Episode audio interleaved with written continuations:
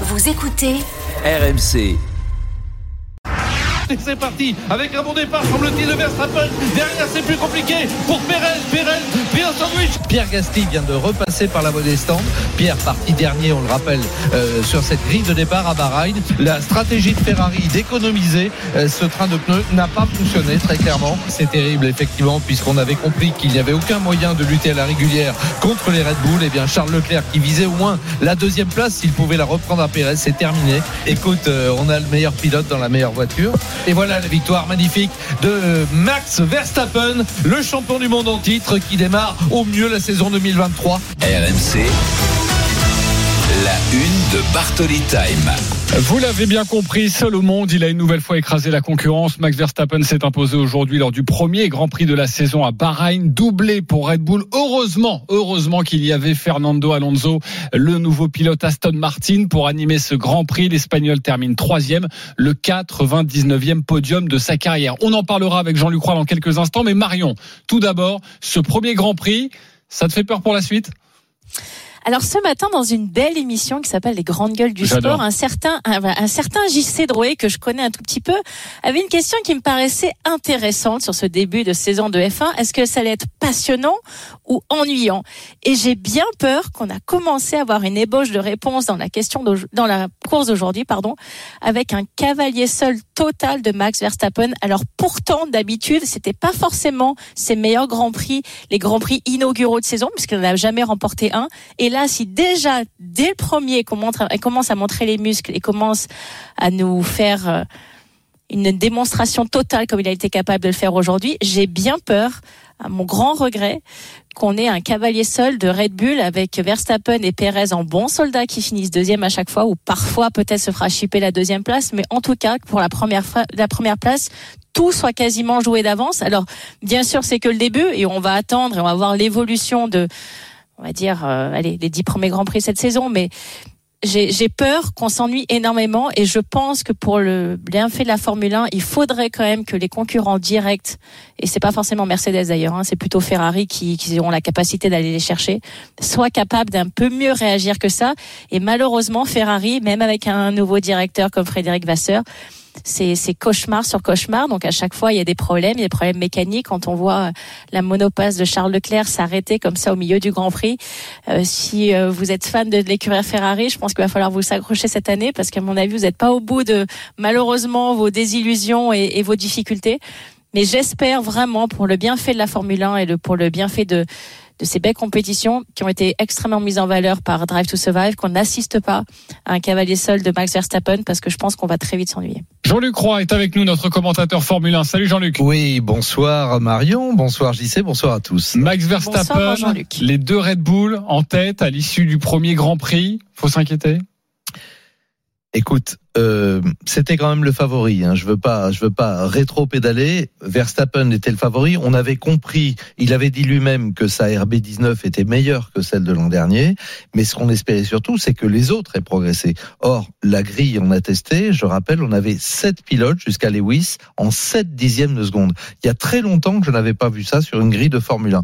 Donc moi-même, je me suis dit, on va voir en course, mais a priori, le potentiel est là. Or, effectivement, la seule embellie, on va y venir certainement, c'est Alonso qui monte sur le podium. Pour le reste, eh bien, déception chez Ferrari, inéluctablement, parce que je pense que même sans ce problème mécanique dont on ignore exactement la teneur, mais Charles n'avait absolument pas les moyens, peut-être de monter sur la deuxième place et encore euh, à voir sur la fin de course, parce que la stratégie euh, de qu'il avait lui adoptée chez Ferrari et celle euh, de Red Bull n'était pas la même au niveau des pneumatiques, donc on peut jamais anticiper sur la fin de course. On a vu par exemple la remontée de Gasly, donc on peut pas hypothéquer. Bon, peut-être la deuxième place, mais loin de Verstappen, ça c'est sûr, de toute manière. Donc domination de Red Bull, oui. Espérons que Ferrari va revenir, et puis les autres aussi, parce que euh, Aston a peut-être encore de très bonnes choses à, venir et puis et puis Mercedes quand même Mario. On va en parler de Fernando Alonso, de, Lewis Hamilton qui a terminé cinquième. Mais tout d'abord, restons sur le vainqueur.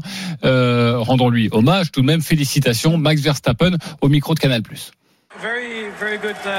Bien sûr, c'était un très beau relais, premier relais où j'ai pu creuser l'écart. Et après, il s'agissait de gérer les pneus. On ne sait pas ce qui peut arriver plus tard dans une course, mais je voulais m'assurer que j'avais les bons pneus avec les bonnes conditions. Très heureux de enfin gagner ici à Bahreïn. Alors Jean-Luc, moi j'ai une question parce que franchement de voir Fernando Alonso être capable de faire le Grand Prix comme il l'a effectué aujourd'hui avec une voiture et il l'a dit lui-même à la radio, hein, extrêmement agréable à conduire et on mhm. sait qu'Aston Martin a réussi à faire venir quelqu'un de chez Red Bull, Dan Fallows, qui est mhm. devenu euh, directeur technique de cette voiture, qui, d'après leur dire, a changé à 95% par rapport à la saison dernière à quel point cette troisième place est due au progrès colossal de la voiture? Bien sûr, bien évidemment au talent de Fernando Alonso, mais est-ce que tu penses, parce que eux disent que en termes de constructeurs, ça va être difficile de finir sur le podium, mais est-ce que tu penses, au vu de ce que tu as vu aujourd'hui, que c'est largement possible? Ah oui, complètement. J'abonde dans ton sens. D'abord pour une raison, c'est que c'est le seul constructeur, la seule équipe qui est repartie de zéro. Tu viens de le dire.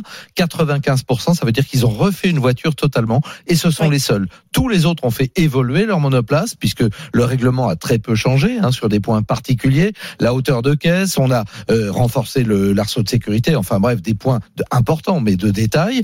En revanche, eh bien Aston, on avait une mauvaise voiture. Manifestement, là, on a une excellente base, parce que évidemment, la place de Lance Stroll derrière, hein, parti blessé, on s'en souvient, il n'avait fait aucun essai initiaux. Il termine également sixième et pas loin du tout. Ça confirme mhm. que la voiture est très bien née. Puis tu as raison, l'équipe se renforce et on sait que l'ambition euh, du propriétaire, hein, Lawrence Stroll, le, le, père de Lens, c'est de remporter des titres de champion du monde. Et là aussi, le pari de Fernando Alonso, déjà, moi je dis, il est gagné parce que le retrouver avec la badane comme ça, le voir remonter sur un podium, c'était pas arrivé depuis le Qatar en 2021.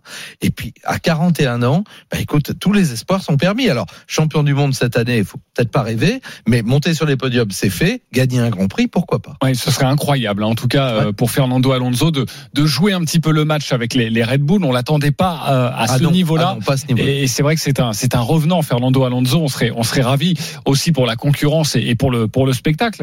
Euh, Marion Lewis Hamilton termine cinquième. On sait que c'est ton chouchou. Ça t'inspire quoi? Oui. Mais c'est moi j'ai surtout une question pour Jean-Luc parce que. Hum.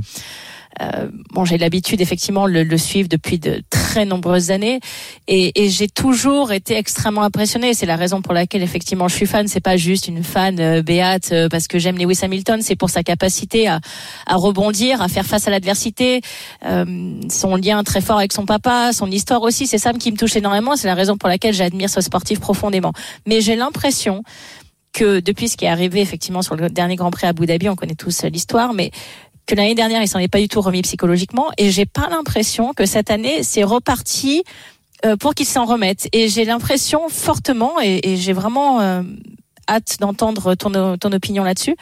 Est-ce que tu as l'impression qu'il se contente entre guillemets, de finir les grands prix, d'être quatrième ou cinquième, etc. Ou est-ce que tu retrouves le loup affamé euh, qui a envie d'être premier, qui a envie de revenir champion du monde, qui pense qu'il peut battre Max Verstappen, ou tu crois qu'il va entre guillemets comme ça finir sa carrière euh, avec des places d'honneur, mais sans vraiment y croire au plus profond de lui-même qu'il est capable d'aller regagner un titre de champion du monde?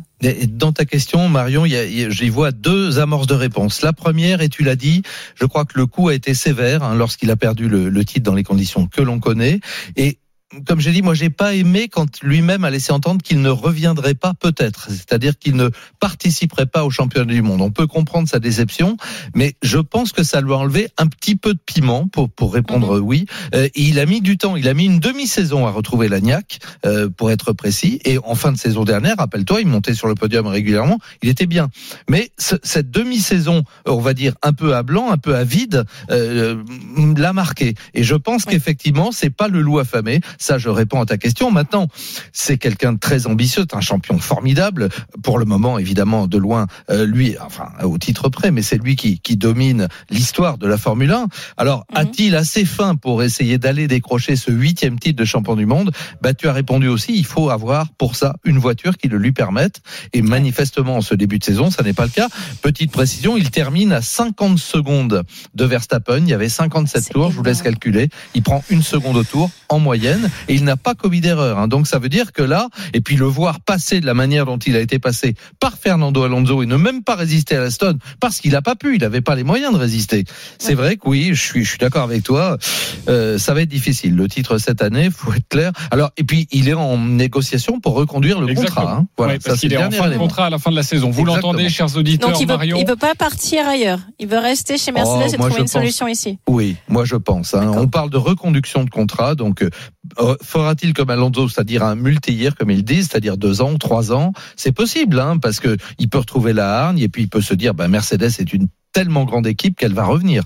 C'est Bartoli Time. Restez bien avec nous. Dans quelques instants, nous allons parler de l'Olympique de Marseille et Marion aimerait revenir sur des propos qu'elle a pu euh, tenir euh, cette semaine dans le Super Moscato Show. Restez bien avec nous. On sera en direct de Rennes. Un mot sur les Français. Oui. Chez, chez Alpine, Pierre Gasly, Esteban Ocon. Esteban Ocon était en bonne position pour euh, terminer dans les points. Finalement, c'est Pierre Gasly qui a terminé neuvième. On l'écoute justement après le Grand Prix au micro de Canal+. Très heureux. Ouais, je suis content. Je suis content. C'est euh, vraiment une bonne course. Je pense qu'on finit. Euh, on fait du mieux qu'on pouvait. On a été agressif. Euh, on a essayé d'utiliser un peu la performance de la voiture en se décalant par rapport aux autres. Et on a réussi à, remonter. Je fais une course propre tout donner à la fin pour essayer d'aller chercher Bottas. Il n'a pas manqué grand-chose, mais voilà, on sait sur, sur quoi il faut travailler. Alors Jean-Luc, est-ce que c'est lui le nouveau patron chez Alpine ou on va toujours nous vendre la sauce que non, non, ils sont tous les deux égaux et qu'il n'y a, a, aucun patron et que tout le monde est logé à la même enseigne? Écoute, je vais te répondre, c'est un peu tôt évidemment pour le dire parce il, que il a marqué quelques points en tout oui, cas. Oui, non mais c'est super. Il a fait une course. Alors ça au moins ce matin, puisqu'on en parlait dans les GG du sport, je ne suis pas planté. J'avais dit ça va être la remontée de la course. Il est parti 20e, il termine 9e, presque 8e. Non, il a fait une course formidable. Maintenant, Esteban n'a pas démérité. C'est pas lui. Il a eu des problèmes. On a changé le museau à un moment. Il a pris une pénalité. Il est peut-être en partie responsable en plus parce qu'il allait un peu trop vite dans la voie des stands. Bon, une course cauchemardesque, c'est le mot, et des qualifs cauchemardesques pour euh, Pierre. Ce qu'on espère, c'est les voir tous les deux dans de bonnes dispositions lors du prochain Grand Prix, et puis pourquoi pas bastonner, parce que ça nous intéresse en plus de les voir tous les deux au coude à coude. Là, ça s'est jamais produit. Eh ben euh, non, pas de cette manière et pas au sein de la même équipe en tout cas. Donc l'équipe de France, là on peut le dire, l'équipe de Normandie même. Donc euh, ce serait formidable.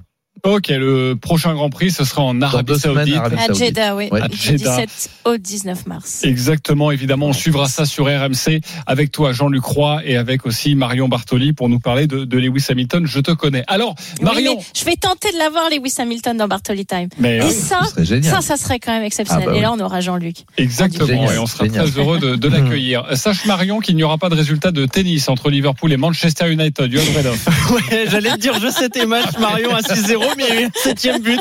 7-0 pour Liverpool face ah à Manchester ça United. Pas, non, non. Bah oui, ça marche pas. Euh, doublé de Gakpo, doublé de Nunez, doublé de Salah. Et là, c'est Roberto Firmino qui vient juste de marquer, lui qui euh, joue sa dernière saison hein, pour Liverpool.